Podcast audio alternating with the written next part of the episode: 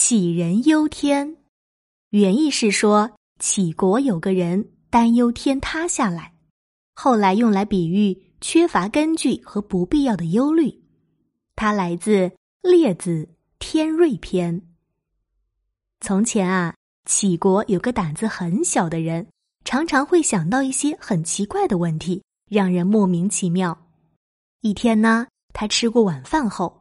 拿了一把大蒲扇，坐在门前乘凉，自言自语的说：“假如有一天天塌下来了，那该怎么办呢？我们岂不是无路可逃，将被活活压死吗？这岂不是太冤枉了吗？”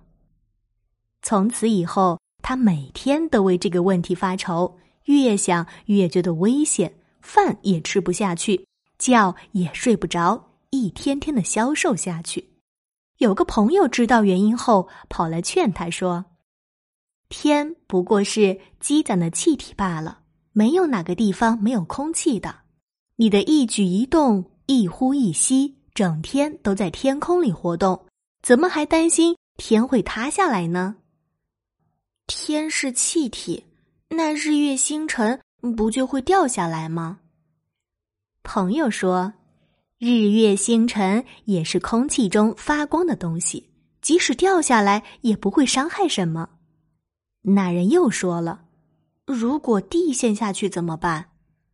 开导他的人说：“地不过是堆积的土块罢了，填满了四处，没有什么地方是没有土块的。